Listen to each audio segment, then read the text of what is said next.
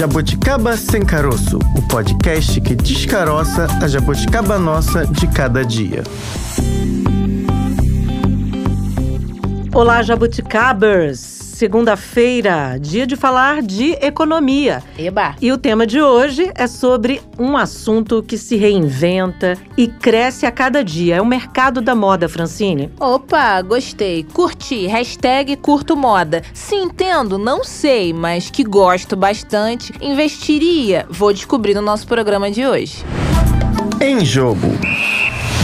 Esse é um mercado que movimenta nada mais, nada menos que bilhões de dólares. É isso mesmo. O faturamento anual gira em torno de 525 bilhões de dólares no mundo todo, tá? Hum. E tem um crescimento de 11,4% por ano. A expectativa de faturamento para 2025, fiquei até sem ar, é de 1 trilhão de dólares. Coisa que você tem na sua conta bancária. É. Fácil. Um trilhão, não sei nem calcular quanto zero que tem, hein? Eu não sei, que sei. o programa de hoje é de economia, a gente tinha que entender um pouquinho mais, mas um trilhão é muito dinheiro, É muita grana. grana, Bárbara Pereira. E para você, Jabuticaber, ter uma noção, ó, um estudo recente sobre os hábitos de consumo de vestuário aqui no Brasil, viu, que foi divulgado pela plataforma cupomválido.com, revelou que nós, brasileiros, estamos entre os que mais gastam com roupas no mundo. Eu gasto, acredito eu, na medida do possível. Não sei você, Bárbara. Prefiro nem comentar. Prefiro não comentar. Não. Ih, revelou, hein? Prefiro nem comentar Gastadeira, que, que gastadeira. eu sou gastadeira. que Essa é pra... blusa aí é nova, né? Não. Hoje, por um acaso, não. Mas, Francine Augusto, tô aprendendo aqui toda segunda-feira a tentar investir mais o meu dinheirinho, então eu tô segurando um pouquinho as compras com roupas. Mas o Brasil Hum. ocupa a nona posição entre os dez maiores mercados globais, de um total de 195 países. Ou seja, A gente gasta. a gente gasta, né? A gente compra bastante. Pois é. Segundo essa pesquisa ainda, o estado de São Paulo é o que mais gasta com roupas e acessórios. Sudeste dominando. Minas Gerais e Rio de Janeiro ficam na segunda e terceira posição. Ou seja, a gente aqui do Rio de Janeiro gasta também, mas nem tanto quanto a galera lá de São Paulo. A gente sabe que é um mercado lucrativo, estamos vendo aí os números, É. mas é um mercado que enfrenta muitos desafios, não só no Brasil, como no mundo inteiro. Uma das questões que estão sendo levantadas é que a moda precisa ser mais sustentável. Afinal, esse é um assunto que a gente já abordou em outro episódio aqui do Jabuticaba Sem Caroço, que a indústria da moda é a segunda maior poluente do mundo, sendo responsável por 20% da produção de esgoto mundial e 10% do carbono emitido na atmosfera. É isso, o consumidor precisa estar atento e consciente Está cada vez mais, né? do que, que ele está levando para casa. Se é um material, ele está comprando uma roupa que usou um material ali que foi poluente, que usou mão de obra infantil, por exemplo. Isso tem É. sido visto muito no mundo. É algo que precisa ser levado em consideração. Que tipo de mão de obra está envolvida naquela produção daquela roupa? Isso também é o consumo consciente. Então a gente tem desafios aqui para a moda brasileira enormes e que a gente foi tentar entender aí com os nossos entrevistados, né, Fran? Isso, a gente pode dizer que nós consumimos e investimos bastante em moda, né? E a participação nesse mercado pode acontecer por inúmeras possibilidades. Tem espaço para todo mundo, mas tem que conhecer, entender, estudar bastante para não cair de paraquedas ali. Ah, eu gosto de moda, vou. A gente sempre fala isso aqui nos programas de segunda-feira. Vou abrir uma franquia. Agora decidi porque eu entendo de roupa, mas entende por gostar, mas não tenho conhecimento técnico. Já que a gente falou, né, de segmento de franquias, por exemplo, abrir o negócio, a gente volta e meia fala de franquias aqui no programa de segunda-feira. Um levantamento recente também da ABF, Bárbara, que é a Associação Brasileira de Franchising, divulgou em uma pesquisa trimestral do desempenho do setor da moda entre abril e junho desse ano. As franquias de moda registraram faturamento, já que você falou aí de números internacionais, de 4,9 bilhões no, no segundo trimestre de 2022. Quem tá investindo aí nas franquias também, o segmento de moda tá on. Tipo, Jabuticaba tá on, tá, Tá on. ganhando uma graninha, né? 4 bilhões não tá ruim. Não chegou lá num trilhão, mas tá valendo bem. Como eu sou suspeita, porque eu sou consumidora e não empreendedora. Você gasta trilhões com eu não, moda? adoraria gastar trilhões com moda, porque eu teria trilhões. Mas então, como eu não tenho, eu gasto o meu pouquinho que tenho com moda porque eu gosto muito de moda, mas como a gente sabe, é preciso ali equilibrar as contas e as roupas não estão nada baratinhas. Hoje a gente quis pensar mais no mercado de uma forma mais global, um Isso. panorama mais geral desse mercado no Brasil. Por isso a gente fez um convite a um especialista desse assunto, uma pessoa que está há muitos anos, mais de seis décadas, acompanhando o mercado da moda aqui no Brasil. Vamos ouvi-lo. Na real. A gente conversa com Vitor Misquei, ele é presidente do Moda Rio. Senhor Vitor, muito obrigada por aceitar conversar conosco sobre esse assunto. Pois não, é um prazer. Senhor Vitor, vamos começar explicando para o nosso público o que, que é o Moda Rio. O Moda Rio é um sindicato patronal que já existe aproximadamente há 50 anos e ele abrange a capital do Rio de Janeiro, aqui a capital, e mais 20 municípios que ele tem acesso também dentro desses 20 municípios. Reúne os empresários do ramo da moda, né? Mais ou menos quantas pessoas estão envolvidas aí? No Moda Rio temos a diretoria, formada por mim, presidente, vice-presidente, tesoureiro, conselho fiscal e outros mais. Essa é a formação da diretoria. Mas os associados. Que são mais ou menos quantos? Você tem ideia? Hoje nós estamos com 30 associados, porque perdemos na pandemia quase 50 associados. Nossa. Eles sumiram do mapa. E a pandemia foi justamente um dos vários desafios que o setor da moda tem, né? Eu queria que o senhor falasse um pouco, inclusive para quem nos ouve agora e está pensando, né, em entrar nesse mercado.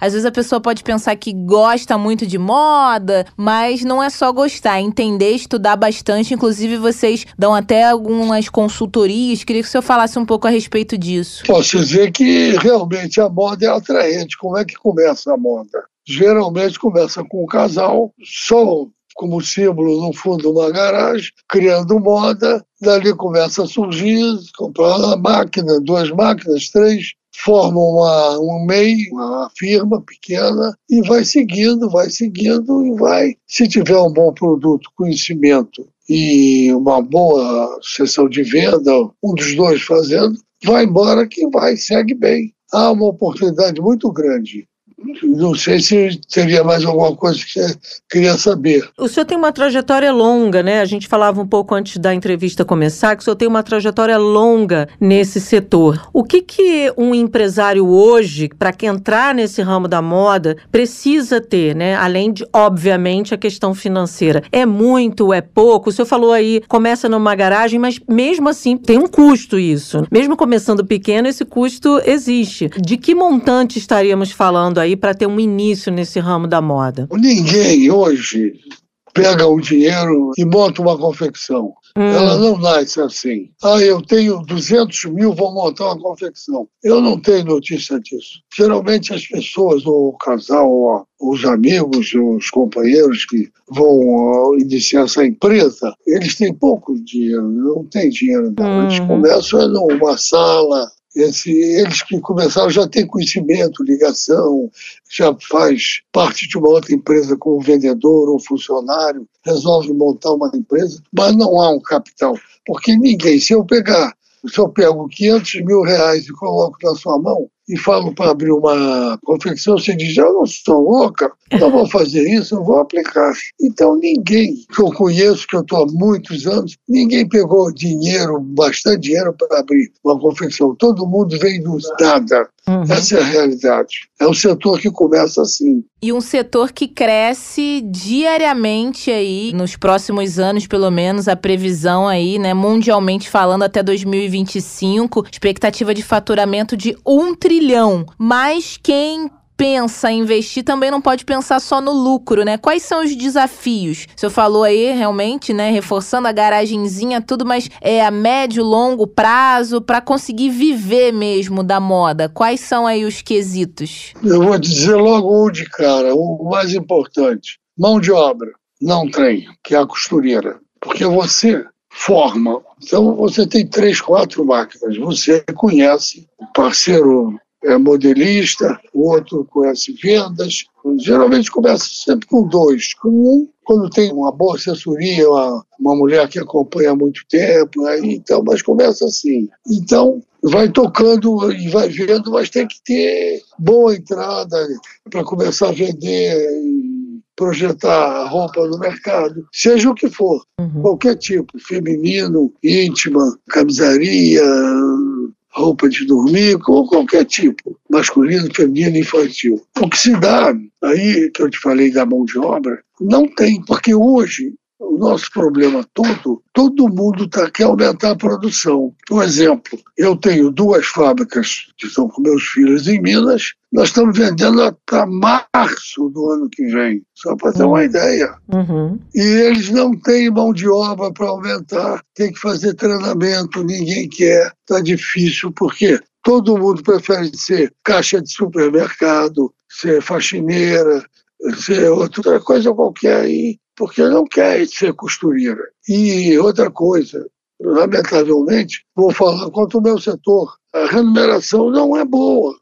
As firmas estão ainda, com raríssimas exceções, com atrasos no, na premiação hoje. A firma tem que premiar a produção, tem que oferecer dinheiro para atrair, para ela se tornar uma costureira. Porque como é que se começa isso geralmente? Como é que você forma costureira? Se você formar através de célula, vamos dizer, você bota oito máquinas, quatro, começa a chamar garotas para aprender. Elas estão aprendendo. Vamos dizer que sejam seis pessoas. No final você fica com uma, o resto tudo vai embora. Não fica, não quer ficar, é muito difícil. Então você tem que ter um sistema de premiação, oferecer, começar é, traz ela para o arremate, ela começa no arremate, ela mostra o gosto, quer sentar na máquina, aí vai. Mas aí, se ela começar indo, ela tomou gosto de ganhar um dinheirinho, ela vai procurar onde vai ganhar mais dinheiro. Então, o maior desafio hoje é a mão de obra.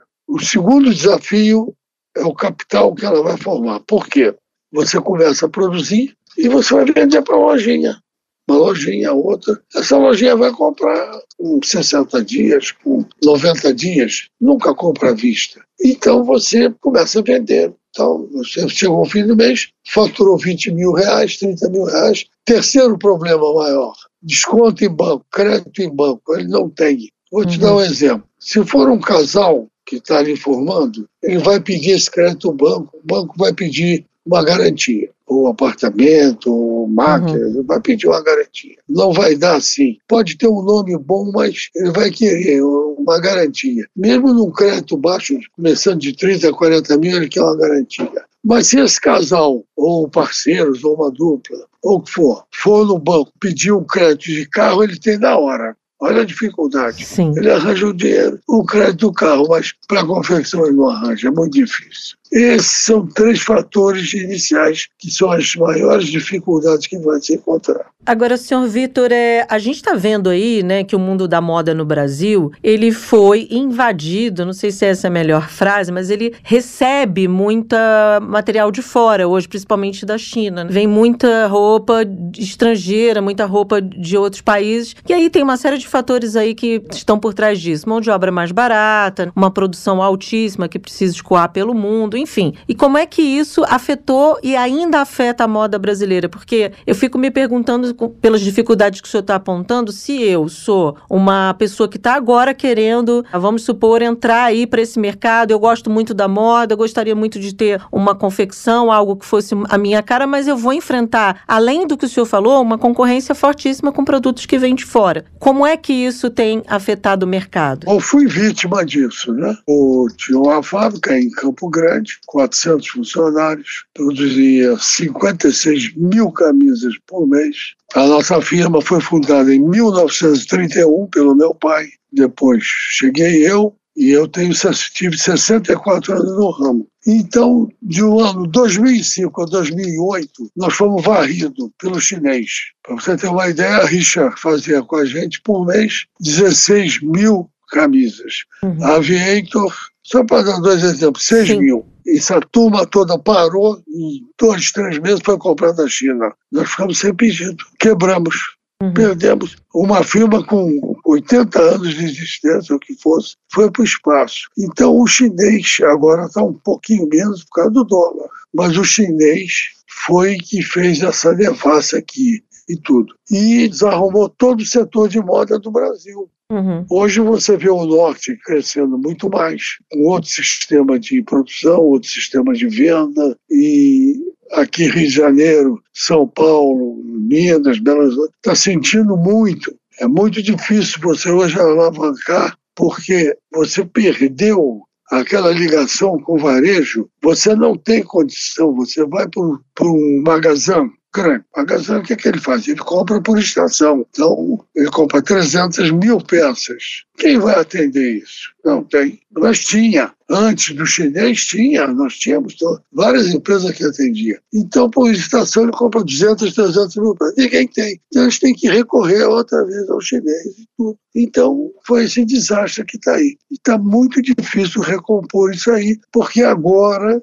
como eu disse de início, pensei para ter costureira, todo mundo liga para aqui, como é que nós vamos arranjar costureira? Olha, você tem que fazer treinamento. Sim, mas a gente começa treinamento, elas vão embora, mas vocês têm que ter paciência, vocês têm que premiar, vocês têm que pagar melhor, vocês têm que arranjar é uma maneira de empreender essa gente. É isso.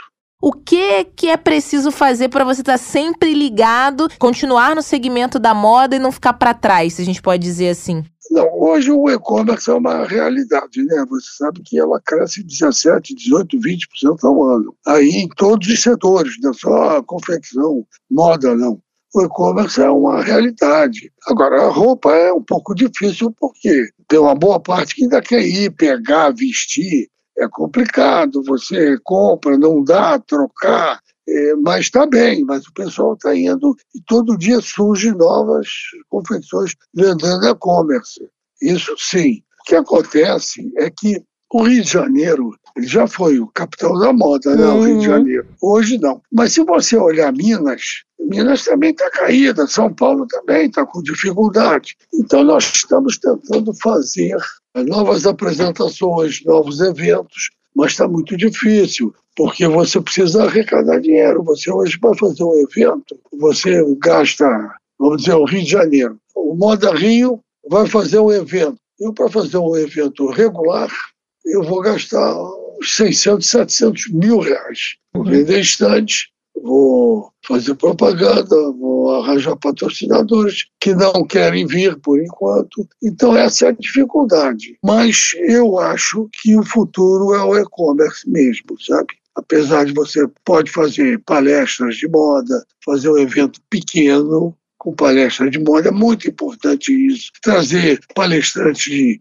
outros estados, eh, estrangeiros, isso é muito importante. Mas acredito que o e-commerce vai crescer muito, sabe? Com todas as dificuldades. E até as grandes marcas, quando a gente pensa assim de roupas, também estão de alguma maneira investindo nisso. Você hoje em dia não fica lá, né, procurando nas araras a calça que você quer, a blusa, você vê tudo pela internet, pode retirar na loja física, porque tem gente que se sente mais seguro assim. Meio que faz as duas coisas ao mesmo tempo, né? Vê na internet, depois vai na loja só para fazer retirada ou já recebe direto em casa mesmo, quando já tem aquela marca ali, já sabe quais são os seus tamanhos e tudo mais. Então a gente vê que até grandes marcas estão pensando nisso, no futuro, se a gente pode dizer, né? Perfeitamente. Todos estão com e-commerce. Então, esses magazines todos estão com e-commerce também. Então, e muitos estão iniciando. Então, a minha opinião é essa, que o futuro é o e-commerce. Você vê o que.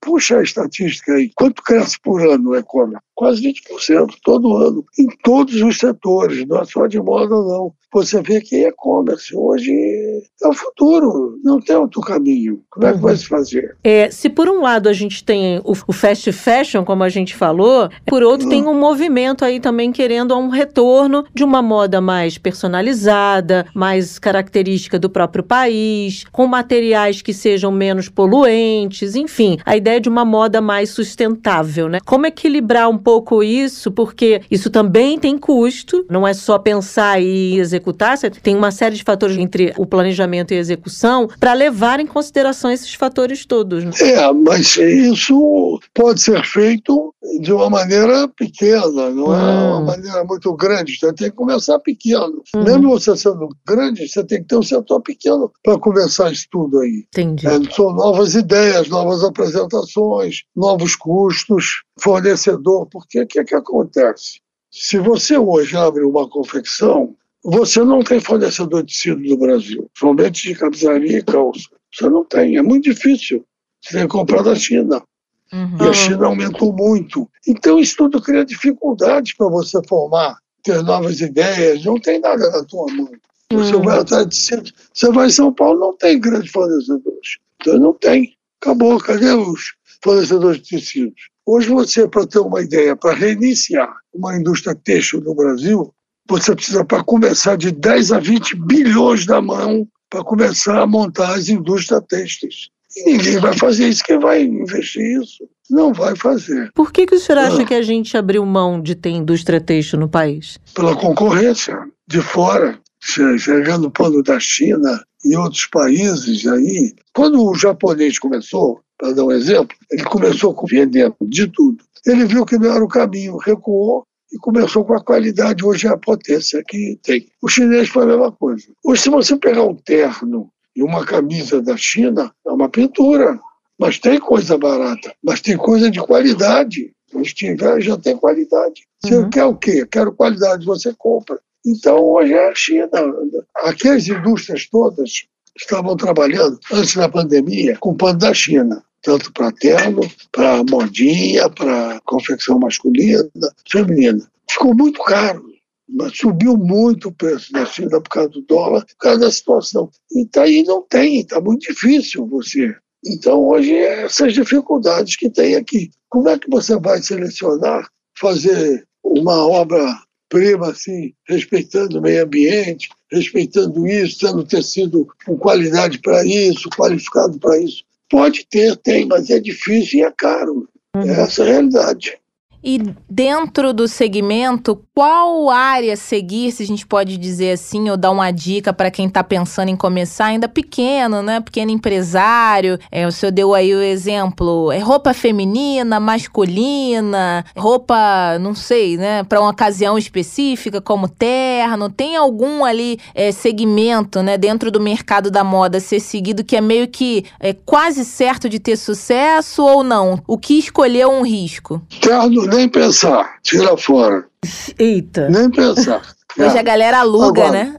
Ninguém compra É, mais, Agora, né? se terno, nem pensar, porque não pode. Você, para botar máquinas para fazer terno, não, não, o sujeito vai aplicar o dinheiro, não vai fazer isso. Agora, eu acho, minha opinião particular, eu começaria com o feminino. Hum.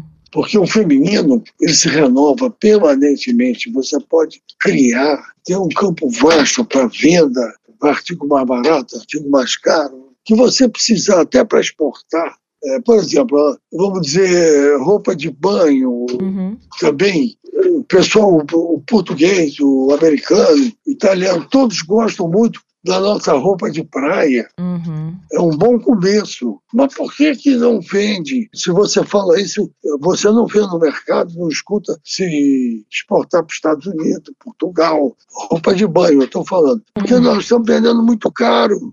A hora que nós entramos na realidade de preço, nós vamos cansar de faturar para esses estrangeiros roupa de banho. E o feminino, ele também, a roupa aí, de blusa, saia, tudo em geral, ele dá uma chance de você criar muito. E aí nós somos criativos aqui, nós temos tudo para Então, repetindo a sua pergunta, eu começaria com feminino ou de praia, roupa de praia, assim, mas tendo cuidado com os preços, que vai ser mais um a criar uma fábrica e não vender bem, porque vende-se muito caro, ok? Agora, Vitor, antes de encerrar o nosso bate-papo, a gente, ao longo dessa conversa agora com você, viu aí os prós, os contras, tiramos, acredito eu, as dúvidas, né, de quem ainda não conhecia muito o setor, o mercado da moda. Para fechar, Vale a pena sim investir quem tá com seu dinheirinho guardado lá e tava pensando, talvez vai tirar dúvida agora. Responsabilidade grande a nossa. Na sua opinião, vale sim a pena e para quem tiver com dúvida, pode procurar vocês também, né?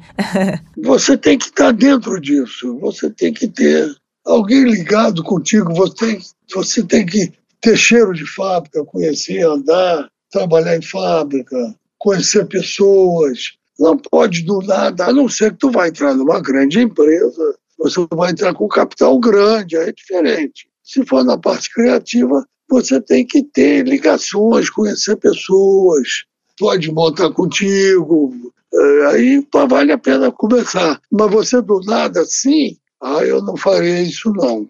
É um risco muito grande, é muito difícil. E sim, outra coisa importante, importantíssima que eu digo. Você vai montar uma fábrica aqui, você vem para mim, Vitor, eu vou fazer uma fábrica aqui no Rio. Então, na capital, eu falo, não, não faça isso. Vá para o interior. Por quê, Vitor? Mas eu aqui, aqui hoje mudou. Você antigamente morava perto da fábrica, aqui no centro, assim, os empregados pegavam trem, pegavam ônibus, iam pendurado. Hoje não. Você tem que ir para o meio dos funcionários, no interior. Ah, mas lá não tem mão de obra? Não, não tem. Eu, quando fui para Rio Pomba montar uma fábrica, em 1996, montei duas, estão lá em pé. Eu fui e ninguém, uma cidade de 17 mil habitantes, ninguém costurava, ninguém conhecia nem máquina de costura eletrônica. Levou-se dois anos, mas fizemos uma grande fábrica. Então, quem pensa nisso para crescer deve ir para o interior, mesmo do Rio de Janeiro. Aí você vai fazer treinamento, você tem chance de montar uma fábrica. O Rio é muito difícil. Você pode começar, depois você não cresce para crescer é difícil, não tem mão de obra, ninguém, treinamento é difícil, porque, na minha opinião, o Rio já está é, designado para ser capital da, de turismo e capital de dinheiro, de aplicação. Agora, o interior você consegue, com treinamento. Vai treinar, você consegue fazer a sua fábrica. Vitor, a gente agradece muito a sua participação aqui, deu um bom panorama do que, que é o mercado da moda, não só no Rio de Janeiro, eu acho que as suas observações, elas passam pelo Brasil como um todo, né, porque os mercados são muito semelhantes, né, a, forma de fazer também. É, a gente agradece muito pela sua participação aqui hoje. Pois não, eu estarei sempre à disposição, porque isso muda muito. De repente, daqui a uns meses, você alguma coisa mudou, você liga, já troca uma ideia, troca informações e vai seguindo. Eu estou à disposição. A gente quer que o mercado da moda brasileiro volte a ser ali a estrela do negócio, né? Porque de fato temos muita criatividade aqui no Brasil. Somos uma população muito criativa. Quando eu vejo jovens que saem muitas vezes das universidades de moda com ideias brilhantes, mas muitas vezes não podem exercer porque esse mercado está restrito, né? Às vezes falta incentivo. É, pois é. Mas Norte e Nordeste está crescendo muito. Aí, tá vendo? Pelo menos uma notícia boa. E é um pessoal Principalmente criativo, né? É, de malharia. Porque a malharia você ainda encontra no Sul.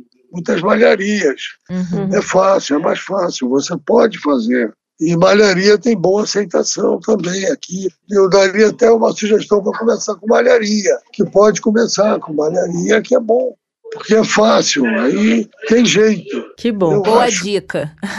Pois não. Obrigada, Vitor. Até a próxima. Tchau, tchau. Tchau, foi um prazer, hein? Tchau, obrigada. Se você achou que acabou, tem mais bate-papo ainda falando do mercado da moda. Vamos chamar agora um professor. Esse literalmente dá aula sobre o assunto.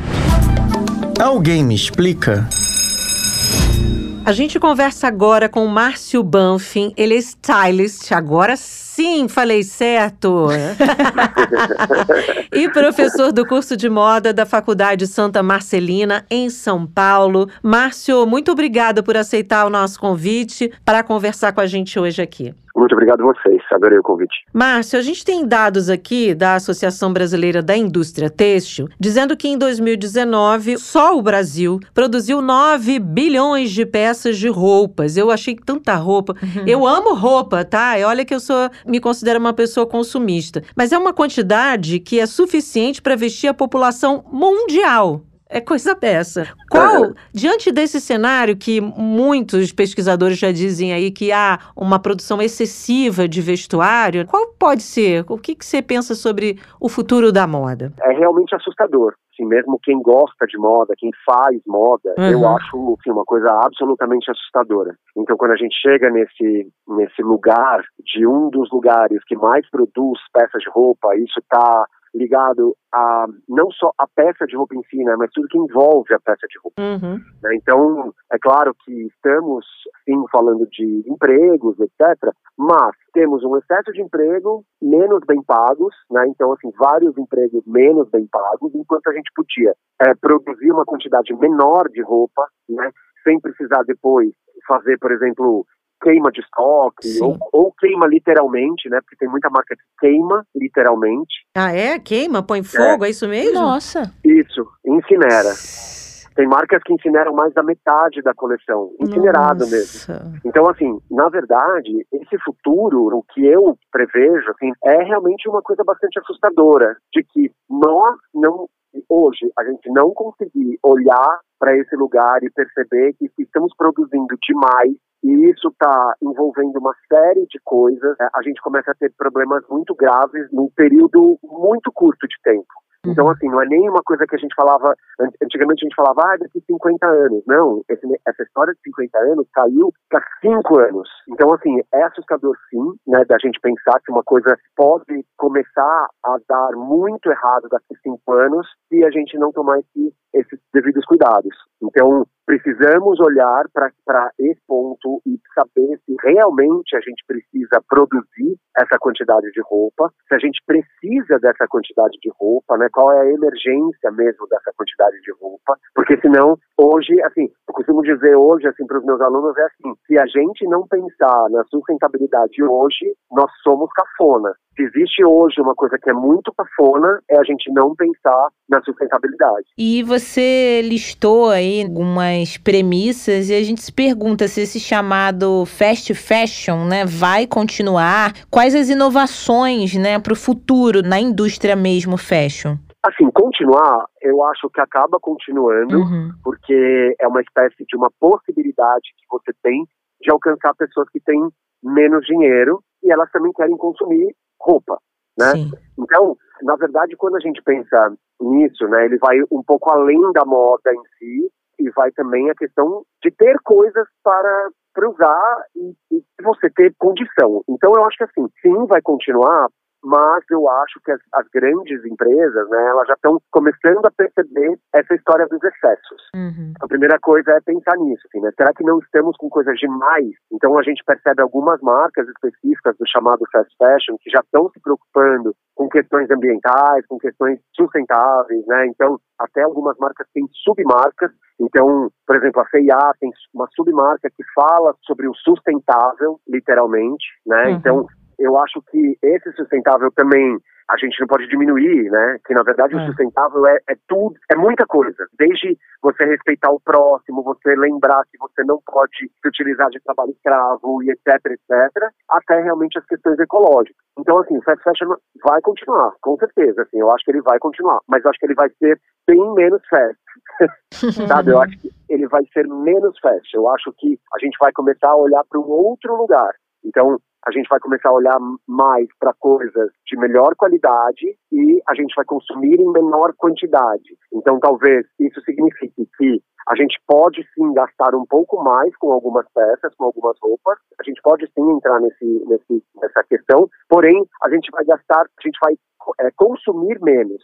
Então, eu acho que a tendência, pelo menos a tendência esperada, né, a grande esperança é que a gente comece a, a, literalmente a pensar que eu posso continuar me vestindo bem, porém eu não preciso de quantidade, eu preciso de qualidade. Sim. Ou mesmo, se eu tiver quantidade, que eu use tudo que eu tenho. Sim. Porque a gente estava falando no começo, né? Assim, quem trabalha com moda, mesmo você é, se caracterizou como alguém como alguém consumista, eu, e eu e eu por trabalhar com moda, obviamente eu também me encaixo nessa história. Porém, eu te digo uma coisa: tudo que eu tenho no meu armário eu uso, uhum. né? Então assim, uhum. se eu não uso eu vou arranjar um outro caminho para essa peça. Então eu, eu passo para frente, eu faço um bazar, então, uhum. eu não tenho nada no meu armário mais que eu não use. Então, acho que a gente pode começar a partir daí, né? A gente pode começar pensando nesse lugar aí. Agora, Márcio, hoje é um dia que a gente costuma abordar aqui aquela pessoa que quer empreender, é. quer ter o próprio negócio. A gente vive num país que está há algum tempo já em crise econômica, as pessoas precisam ou pensam em se reinventar. E aí, muitas vezes, pode se dar conta assim: eu gosto de moda, gosto de desenhar, sei lá, gosto de pensar uhum. roupa e quero ter uma fabricação pequena aqui, minha, com a minha cara, com a minha característica se já tem tanta roupa e eu vou entrar nesse negócio, qual vai ser o meu diferencial? O que, que eu preciso levar em conta para poder ingressar aí nesse mercado? Então, essa é a grande questão. Eu, sendo um professor de uma faculdade, é uma das coisas que eu, que eu mais. Imagino. Uhum. Que a gente mais tenta passar para um aluno. É claro que a gente forma pessoas para contribuir para a indústria, mas também a gente forma pessoas que têm vontade de ter uma marca própria. Uhum. Então, assim, na verdade, esse diferencial hoje é realmente alguém que já começa pensando em questões sustentáveis. Como eu falei, não existe mais hoje fazer moda sem a gente pensar nisso. Não existe nenhuma área da moda, nem fotografia, nem quem faz revista, nem quem faz até mesmo maquiagem, maquiadores, né, estilistas, stylists, todos os tipos de profissões da moda não dá mais para a gente não para a gente não pensar em sustentabilidade. Ou seja, de, quais são as formas que eu consigo diminuir o impacto? Uhum. Então, sei lá, se eu conseguir trabalhar de uma forma que eu utilize menos carro para chegar no meu trabalho, tudo a gente tem que colocar no papel, porque é sim, como eu disse, né, é sim uma situação emergencial. Quando a gente começa a pensar numa nova marca, e então esses diferenciais, a primeira coisa é, não adianta pensar, ah, eu vou começar uma marca se você não tem uma, uma expertise em nada. Então, assim, se você é apenas uma pessoa que gosta de moda, que gosta de desenhar, na verdade, talvez você seja uma, um bom candidato, uma boa, uma boa é, candidata para ser um consumidor de moda e não um criador. Uhum. Para ser um criador, você realmente precisa estudar. Então, e estudar é, não é uma coisa tão simples, né? A gente uhum. precisa estudar mesmo, levar super a sério. Uhum. É, pensar hoje, assim, o que, que me diferencia, então? Primeiro, fazer uma roupa que eu não tenha uma concorrência direta de uma marca que vai cobrar naturalmente mais barato, uhum. porque normalmente essa marca que vai cobrar mais barato do que eu, ela tem um sistema, ela tem uma forma de conseguir baratear o preço. Então, quando a gente pensa, isso vale para qualquer produto, não só para moda, se a gente consegue diminuir o valor de uma coisa que a gente sabe que está cara, é porque a gente tem algum esquema que não é, talvez, um esquema que eu, enquanto pequeno produtor, vou conseguir fazer. Então, na verdade, o pequeno produtor, ele já começa hoje com esse diferencial, que existe um desejo, sim, da gente começar a consumir de pequenos produtores. Uhum. Então, a gente, desde ir a mercados perto de casa, ao invés de fazer compra nos grandes mercados e etc., a gente começa a pensar no coleguinho do lado. Então eu começo a pensar nos meus alunos que estão se formando ou que já se formaram e que estão com pequenas empresas, né? Eu começo a olhar para esses lugares que ainda são pequenos e que vão, provavelmente eles vão produzir uma coisa que é quase exclusiva. Então a uhum. exclusividade é muito legal, né? Eu olhar, né? Eu, eu pensar numa pessoa que ela vai me propor uma exclusividade ou até mesmo, sei lá, uma roupa sob medida, por exemplo, que é uma grande história para a gente olhar para hoje. Então, a roupa, a roupa sob demanda, ou seja, você não fabricar nem produzir nada além do que te pedem. Isso, na verdade, isso desacelera um pouco o consumo de moda, o que é muito legal, porque a gente começa a pensar muitas coisas, né? Assim, no fato de você ter uma roupa que você não vai ter imediatamente, é normal que você já contenha a sua ansiedade de compra. é, né? é, verdade. Então, então isso faz todo sentido, né? Então, assim, na verdade tem muitas diferenças, né? Assim, você pode sim se diferenciar de várias maneiras, uhum. né? Desde estilo, você pensar, então tá, então vou estudar um pouco um estilo que sei lá, que eu ainda não encontro tanto para comprar. Então eu vou estudar que estilo é esse, de que forma que eu consigo ter uma coisa hoje que não é tão comum, enfim, né, coisas desse tipo. Acho que tem muita coisa que a gente consegue olhar, muita coisa. Mas eu acho que hoje, principalmente, uma das coisas que mais vai diferenciar e que mais me chama atenção, por exemplo, na hora que eu vou comprar alguma coisa, é saber se, se essa produção está vindo de um lugar que é um lugar seguro, né, uhum. um lugar que não está tendo tanto impacto ambiental. Agora, Márcio, você falou um ponto aí que eu achei bem necessário a gente frisar aqui, principalmente quando falamos de negócios, investimento, que gostar de algo não necessariamente significa que você terá um negócio bem sucedido. Queria saber se na sala de aula é comum as pessoas acharem que, ah, não, porque eu gosto de moda, eu sempre acompanho ali a última estação e tudo mais, só que ali na hora de da prática mesmo, do estudo, de saber todo o processo processo a pessoa vira e caramba, não era esse que eu achava. Mesmo com toda a informação de hoje em dia, num Google ali você consegue descobrir o que, que se faz numa faculdade, o que, quais são as matérias. Mesmo assim, acredito que ali no impulso algumas pessoas acabem se matriculando. Eu queria saber, você como professor, isso acontece com frequência? Já aconteceu mais? Hoje em dia a galera já vai sabendo mesmo? A frequência é a mesma,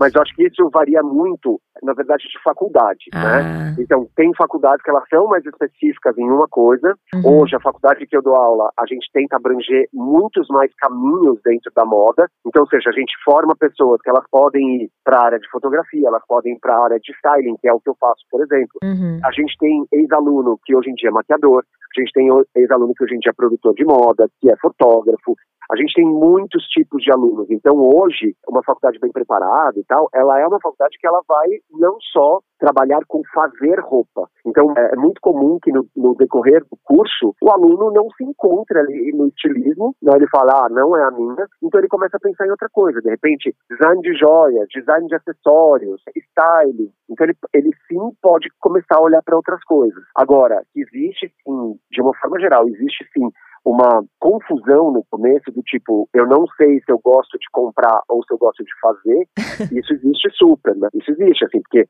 gostar de comprar, gostar de moda, gostar de moda é uma coisa, agora querer fazer moda é, é outra. Quando a Fran te perguntava, eu pensei, ah, a pessoa tá pensando que vai chegar lá, vai falar exatamente isso, vou ver o, o tecido, o volume, mas tem muita conta para poder fazer para que isso possa acontecer. E aí nesse sentido, pois é, e aí nesse sentido eu queria te perguntar, Márcio, assim, como é possível fazer algo sustentável hoje no Brasil? Por que, que eu te pergunto isso? É claro que esse é o desejo. Eu fico comparando aqui, pensando nos produtos agroecológicos, o quanto você tem que. É claro que são coisas bem distintas, mas o quanto você tem um tempo diferente para produção daquilo, tem uma outra lógica para essa produção. E aí eu fico pensando na questão financeira para essa lógica de produção na roupa também. Porque você vai ter que comprar tecido, você vai ter que comprar aviamento, você vai ter que, sei lá, hora trabalho trabalho, como pensar tudo isso tentando ser o máximo sustentável, porque a gente vive no mundo da correria, da entrega, do tem que fazer, tem que entregar. É algo que vai ter que exigir uma outra forma de fazer as coisas. É exatamente isso que a gente falava há pouco, né? Uhum. Na verdade,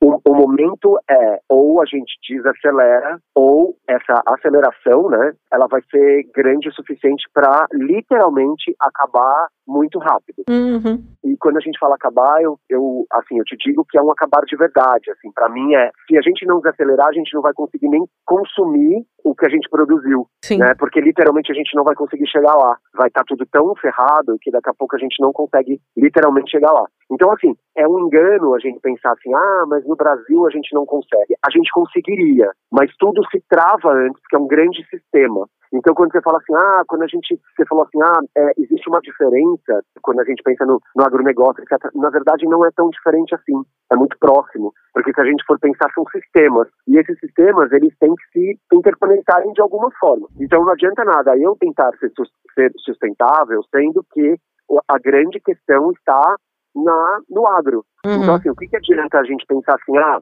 ah, não, mas o não vai interferir na moda. Claro que interfere. A gente tem fazendas e mais fazendas e mais fazendas com criação de gado para, por exemplo, fabricar o couro. E essa situação indica automaticamente um desmatamento na Amazônia. Não só na Amazônia, mas também no Pantanal, enfim, de vários lugares que a gente ainda tem espaço. Ou seja, é tudo um grande sistema. É um grande sistema com pequenas ligações. Então, assim, daria, assim. Na verdade, não é nem que daria. Dá. No começo, talvez, a gente patine um pouco, porque sim se gasta um pouco mais.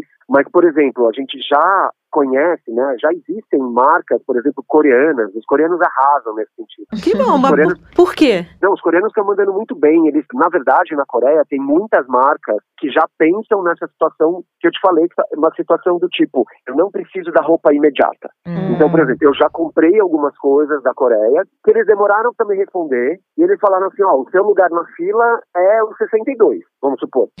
Aí eu vou esperar 62 entregas até chegar na minha. Porque eles falam, é dessa forma que a gente faz. Se você quiser, você continua. Se você não quiser, você não continua. Qual que é o diferencial? Eles vão arrasar numa imagem de moda tão forte que eu tenho muito desejo de consumir. E aí o que que faz? Eu vou esperar por aquela peça. Então eu não vou consumir outras, porque uhum. eu quero aquela, porque uhum. aquela é uma peça que eu gostei. Então eu vou esperar por elas. E eles vão demorar, eles vão fazer sob medida, eles vão fazer sob o meu pedido e eles vão me mandar quando ela estiver pronta. Então é assim, depois que eu pedi a minha peça, demorou quase três meses para eu usar. E tudo bem, porque é isso, assim, talvez esse seja um novo movimento, um movimento que é necessário, que a gente precisa dessa desaceleração. Então, quando a gente começa com essa história, é muito importante que a gente pense assim, bom, beleza, isso pode gerar um problema para mim, porém, esse problema ele vai trazer muitas soluções na sequência. Eu acho que, na verdade, a gente vai sim ter esse problema inicial, mas assim, quando a gente vai para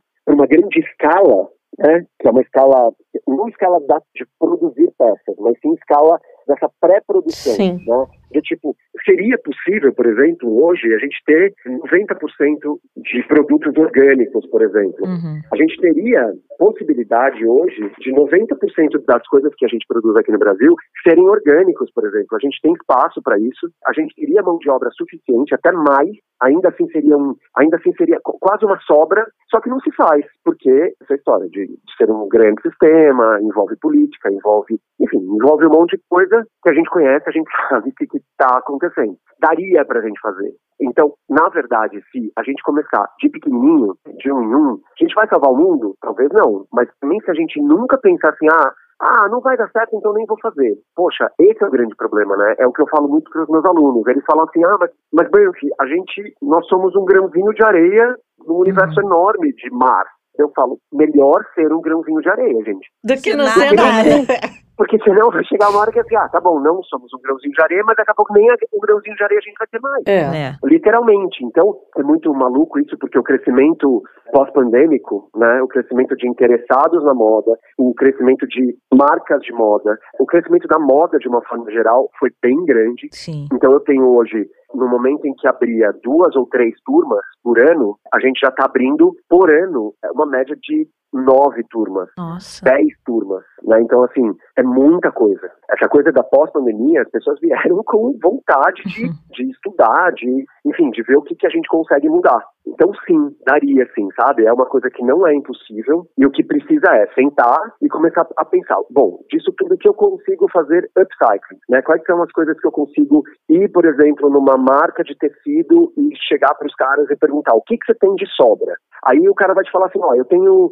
150 metros desse tecido da cole... de três, quatro coleções da que não vendeu. É um tecido que foi produzido há dois anos. Ótimo, é isso que eu preciso. Porque é dessa forma que a gente faz essa pequena economia girar, esse desejo de uma nova de uma nova história acontecer. É claro que, assim, eu não estou aqui querendo prever, né, prever a grande solução para todos os problemas do Brasil. Sim, dá para fazer. Lá fora eles estão começando a fazer, eles estão conseguindo fazer. Né, uma das grandes marcas do mundo, que é a Stella McCartney, comprou uma marca de couro vegetal, que é o, é couro que mais se aproxima do couro de verdade, que é um couro feito a partir de cogumelo. Uhum. Então, para ela conseguir ajudar ela compra essa, essa empresa de couro para ela tornar mais possível. Ela tem uma grana para investir e tornar o, o material possível, porque para ela também é importante. Então, é isso, assim, dá pra gente fazer. Na hora de produzir alguma coisa, precisa mesmo, por exemplo, você usar couro, uhum. você precisa mesmo se utilizar de seda, você não pode hoje se utilizar de alguma outra coisa. Você está cortando o seu tecido corretamente para você não ter desperdício. Então, o negócio é o tempo inteiro se questionar sobre o impacto que a tua vida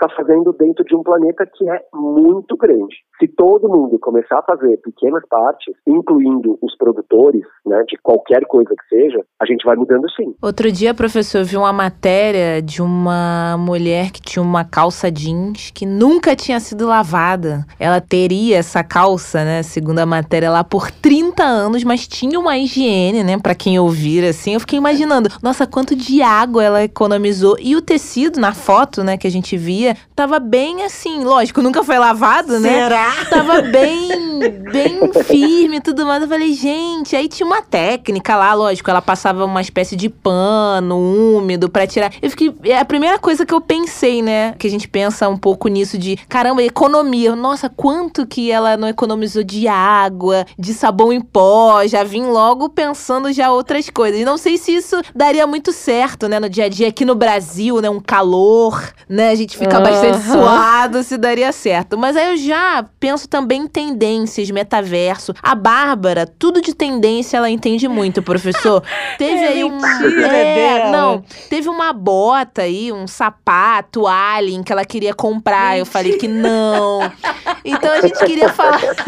ela adora, né? Umas marcas assim, o tênis tá todo destruído. Não é nada disso, é tudo o contrário, professor. Senão o que, que ele vai fazer imagem de mim? A gente fez um programa aqui falando de moda, de tendência, e eu dizia que eu amo botas. É Isso é verdade. É verdade. Eu tenho uma ela paixão tá por bota. agora. Eu tenho. Inclusive. Agora, tinha uma tal de uma bota alien, feita por um, um designer chinês, comprada por essas diferente, influencers. Né? E assim, diferente não, era feia. Aos meus olhos, né? A gente tem aí o olhar, cada um seu olhar estético aí para coisas com as quais você se identifica. É. Aos meus olhos, a bota era muito feia. E aí, uhum. tem uma galera tentando fazer tendência ligada ao universo digital, tendência é. ligada a esse mundo aí que a gente ainda tá tentando entender, metaverso, parará. Isso é tendência mesmo? Vem coisas aí nessa linha, meio aliens, né? Eu acho assim, na verdade, hoje seria até arriscado a gente falar se existe tendência. É verdade. Né? É. Então, assim, as tendências hoje duram duas semanas. Né? Então, assim, pode ser que hoje a gente está olhando aí para essa bota Alien, mas daqui 15 dias a gente acha que não vai rolar mesmo. É, aconteceu isso com o top, aquele top de tênis. Ah, é verdade. Foi uma, uma, tendência, entre aspas, foi um modismo, né? Que ele, ele durou literalmente 15 dias. Literalmente, a gente não se ouve mais falar desse top. Quando a gente fala desse top, ele ficou uma coisa datada e cafona. Então, assim, as coisas hoje são muito rápidas. Então, eu prefiro acreditar que exista hoje uma contemporaneidade, uhum. e essa contemporaneidade é, é, pensar em coisas que, que vão durar. Então, essa contemporaneidade, a gente pensa assim, ah, será que esse futurismo, né, essa coisa meio alienígena, é, faz sentido? Faz, ela faz sentido. Se a gente for pensar, faz sentido. Todo mundo quer sair da Terra, a Terra está uhum. acabando, né? É. Então, assim, a gente quer sim. Eu, eu adoraria ser abduzido e ir para um lugar que não, né, que não existisse mais o que a gente está vendo aqui nesse planeta, porque a gente está, de novo, a gente está literalmente acabando com o planeta. Verdade. Quem se liga dessa história é muito complicado, porque por exemplo, que trabalho com moda há 27 anos, eu fico quase numa cruz espada, assim, porque eu fico pensando, nossa, eu amo esse universo, mas ao mesmo tempo eu tô de bode desse universo, porque é um universo que está voltando com uma característica é, de ser meio fútil, enquanto que, na verdade, estamos lutando para ele não cair nesse universo do fútil. Mesmo a história do tênis velho, né, daquele tênis velho, não se ouviu mais falar disso né? Foi assim, uhum. ai, nossa, que loucura, esse cara que tá fazendo isso, ai, ai, que loucura, pronto, acabou, já acabou. Sim. Ninguém mais tá, ninguém, né? Então, assim, as coisas são muito rápidas. Essa bota que você tá falando é uma bota que sim, entrou numa história porque a influência X usou, é uma marca bem legal, é uma marca de um chinês muito legal que chama Williamson, é um cara muito, assim, muito interessante, né? Ele vai pensar na moda, de novo, uma moda como uma, uma expressão artística menos ligada ao que a gente entende por tendência, uhum. Naturalmente algumas coisas chamam tanto atenção que a gente fica na dúvida se aquilo vira uma tendência. Então eu prefiro dizer que hoje eu questiono não só essa tendência, mas eu questiono a tendência em si. Uhum. Eu acho que não existe mais tendência, assim, eu acho que a gente está caminhando para cada vez ter menos tendência. E sinceramente, assim, falando do coração, eu espero que isso seja verdade, para que as pessoas desenvolvam cada vez mais identidades próprias, desejos próprios e que a é. gente pare de achar alguma coisa ou cafona ou careta, né, para que a gente consiga achar assim, bom, aquela pessoa está se vestindo bem segundo o que ela acredita. Né? Então eu prefiro, eu estou preferindo pensar dessa forma agora, assim, sabe? Talvez eu esteja sendo um pouco romântico, né? Mas eu preferindo pensar dessa forma, porque querendo, né, como eu disse, querendo ou não, de, uma, de um tempo para cá, eu caí na real de que trabalhar com moda estamos literalmente com sangue na mão. A gente precisa tomar muito cuidado. Uhum, é. Então, assim, porque, ah, mas será que eu não estou exagerando? Não, a moda é uma das indústrias que mais polui no mundo. E, e assim, a gente, a moda, ela teria outros conceitos, porque a moda ela, ela ajuda na história da cultura, por exemplo, né, numa história geral, a moda vai ajudar a gente a entender o mundo que a gente vive. Então, sei lá, a moda, a gente conhece os anos 20 muitas vezes porque a gente viu alguém vestido com aquela, com aquela roupa. Sim, é. A gente entende o século XVIII através de característica dos modos, ou seja, que é a moda. Né? Tanto é que é por isso que a moda começa a fazer sentido, moda enquanto moda e não enquanto roupa, a moda começa a fazer sentido mesmo a partir do século XVIII com Maria Antonieta. Poxa, espero que a gente chegue nesse lugar sim sabe? De tipo, da gente não olhar mais para esse lugar como tendência. Principalmente uma tendência que dure tão pouco. Poxa, a gente vai fabricar tanto por uma coisa que dura tão pouco, jura mesmo? A gente pensa, vale a pena?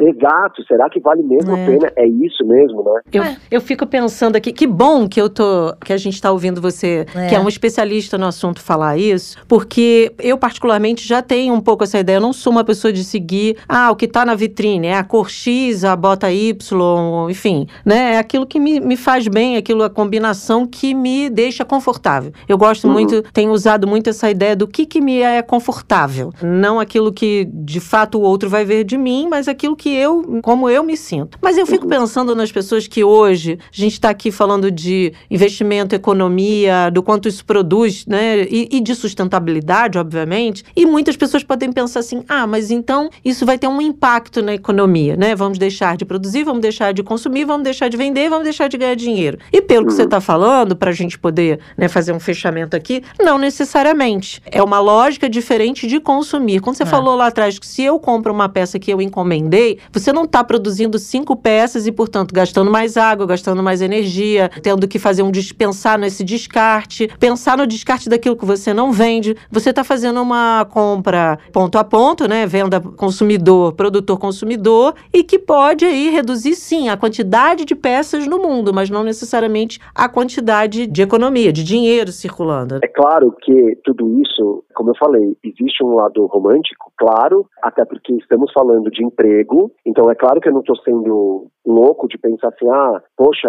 então vamos acabar com esse monte de emprego que a gente tem hoje. Não, não é isso.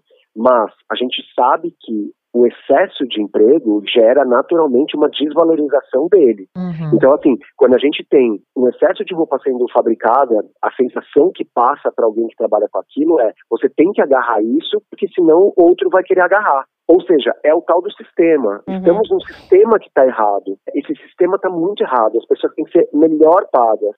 O é. trabalho ele tem que ser melhor, ele tem que ser mais valorizado. Né? Você tem que dar condições para a pessoa que trabalha com você, pagar cursos, é, fazer com que ela se especialize. A gente quer que essas pessoas sejam mais e não menos. Isso que está uma coisa que está muito errada. Então, assim, quando a gente fala lá da, da calça jeans, que você falou dos 30 anos e tal, a gente já sabe, sim, que existe peças que você precisa lavar o mínimo possível. Né? Existe uhum. até, inclusive, um, um ex-aluno meu chamado Renan, que ele tem uma, uma marca hoje de um produto que ele desenvolveu com, com os químicos, com as pessoas, é, com as, né, os químicos mesmo, literalmente, que se chama Visto Bio, que é um, um, um, uma, uma aplicação de um spray né, que mata a bactéria. Hum. Então, ou seja, é, você matando a bactéria, você tem menos, é, você tem menos cheiro, por exemplo, né? Uhum. Então, por exemplo, se você tem uma roupa preta, dificilmente você vai precisar lavar. Você vai lavar muito menos porque essa roupa não vai, não vai guardar o cheiro. Então, assim, isso é, é por isso que eu falo, é um grande sistema, é um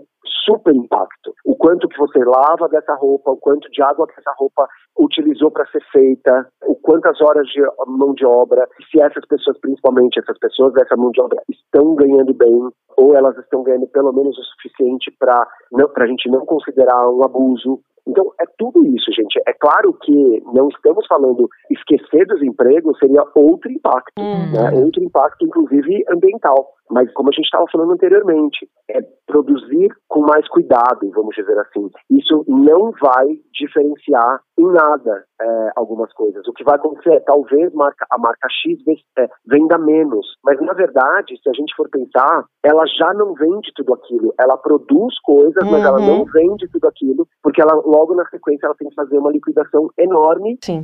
Ou seja, é um monte de coisa, um monte de tecido, um monte de coisa que no final das contas acaba sendo desvalorizado. Uhum. A gente acha o contrário, não faz sentido achar esse contrário, isso e é uma enganação. E o custo de produção no meio disso tudo, você vai gastar menos energia, vai gastar, você, você reduziu o seu custo, seus custos, né? Claro, né? claro, sem dúvida. É isso, assim, a gente, a gente não percebe que no final das contas a gente está se auto-enganando, uhum. é. sabe? Assim, é uma, é uma viagem, assim, é tudo uma viagem. Eu não sou o dono da verdade, obviamente, se eu soubesse, se eu tivesse a, a solução para todos os problemas, quem sabe, né? Mas não é isso, mas assim, é meio óbvio se a gente começar a pensar. É como você falou, tem coisas que são muito óbvias, ué, tem se gasta menos energia, se gasta menos água, se gasta isso, se gasta aquilo. No final das contas, você está pagando melhor quem trabalha para você uhum. e você está dando a chance daquela pessoa, de outras pessoas trabalharem em outros lugares e elas também ganharem melhor. Né? Então é, é, é, isso, assim. Professor Márcio, de fato foi uma aula. Adoramos te conhecer, conversar um pouco. Já fica o convite para a próxima visita aqui no nosso podcast, viu? Ah, quando vocês quiserem, gente. Adorei a, a conversa também. Quando vocês quiserem, tô aqui. Que Combinado. Bom. Obrigada, Márcia. Até a próxima. Tchau, tchau. Obrigado a vocês, queridas. Beijo. Amanhã a gente volta, tem mais. Vamos falar sobre. Vamos falar sobre religião e eleições. Fran, como é que a questão religiosa, a opção religiosa de muita gente está impactando ou vai impactar nessas eleições? Um beijo. Tchau, até amanhã. Jabuticaba Sem Caroço, o podcast que descaroça a jabuticaba nossa de cada dia.